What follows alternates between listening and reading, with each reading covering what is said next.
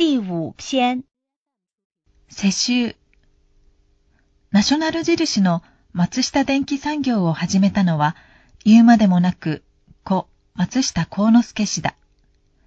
幸之助氏の女性が現会長の松下正治氏であり、その正治氏の長男が現副社長の正幸氏である。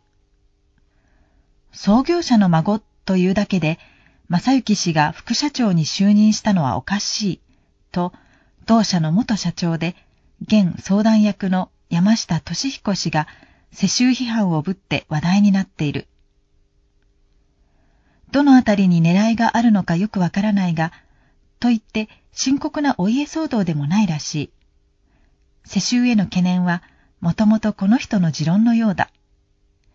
いや、山下氏だけでなく、世襲を非難する人はたくさんいる。それでも世襲はなくならない。むしろ、ますます流星に見える。政治など他の世界でも二世三世が目白押しだ。となると、世襲にはいいところがあるという視点から改めて紅葉を考えた方がいいのかもしれない。1、若い時から経営の中枢にいられる。経営者経験を十分に積むことができる。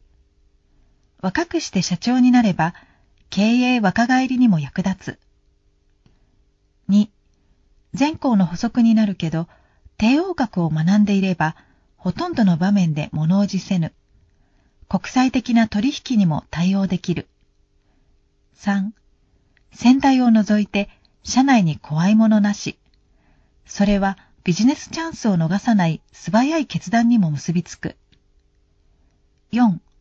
誰が次期社長かが鮮明で周囲も納得している。人心は安定し、社内派閥もできにくい。5.